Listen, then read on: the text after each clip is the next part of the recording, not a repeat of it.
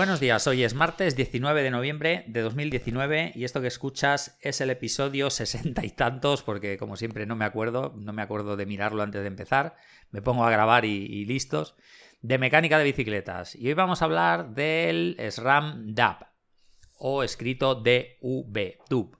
DUB, que como todo en, en inglés o, bueno, sí, en inglés americano, viene de unas siglas, viene de las siglas Durable Unified Bottom Bracket. Esto traducido a nuestro idioma quiere decir mm, caja, caja de pedalier o más que caja de pedalier, pedalier eh, unificado duradero.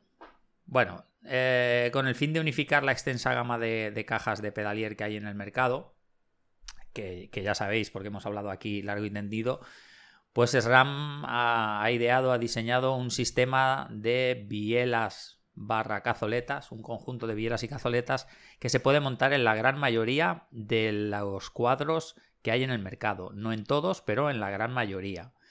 Este conjunto, eh, diseñado por SRAM y fabricado por SRAM, eh, consta de un eje de aluminio de 28,9 milímetros de diámetro. Como veis, está entre el BB30 y el, eje de, Shimano de 24 o algunos que hay de 25 y ellos han optado por 28,9.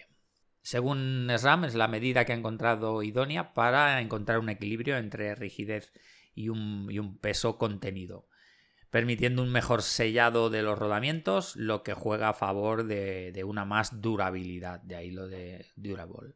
Los rodamientos de pedalier específicos DAP son compatibles con cualquier cuadro, salvo raras excepciones, como, como hemos dicho. Y están disponibles en cuatro versiones. Eh, son cazoletas para BSA, cazoletas Pressfit BB30 y Pressfit 30. Con lo cual esto abarca la gran mayoría de cuadros que hay en el mercado.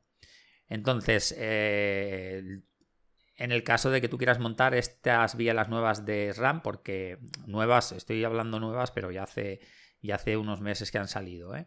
Lo que pasa que, bueno, es, es, lo último, podríamos decir, que hay en el mercado con respecto a, a cajas de pedalier o bielas.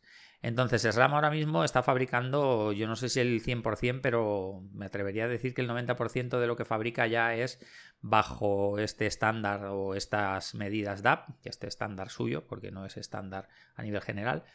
Pero si vas al catálogo de SRAM, casi todas las bielas que ya tiene son DAP. Entonces, bueno, siempre que tengamos una caja de pedalier eh, BSA, que tengamos una, una caja de pedalier Pressfit hablando de, de, BB92, BB86, si no recuerdo mal. Eh, BB30 o Pressfit 30, pues eh, ahora mismo hay cazoletas para, o sea, o, estas bielas están diseñadas para montar en esas, en esas cajas de pedalier y pues bueno, mm, puedes encontrar tanto la biela como las cazoletas para, para este sistema. Bueno, para profundizar en lo que son ya más ventajas, os podéis eh, ir a la página de SRAM, donde allí tienen toda la información, tienen vídeos.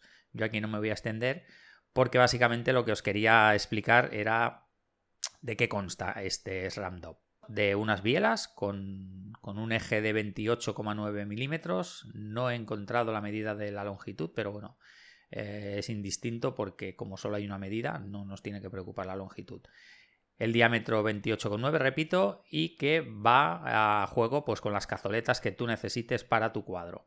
De momento, solo es compatible con cajas de pedalier BSA roscadas, Pressfit BB30 y Pressfit 30.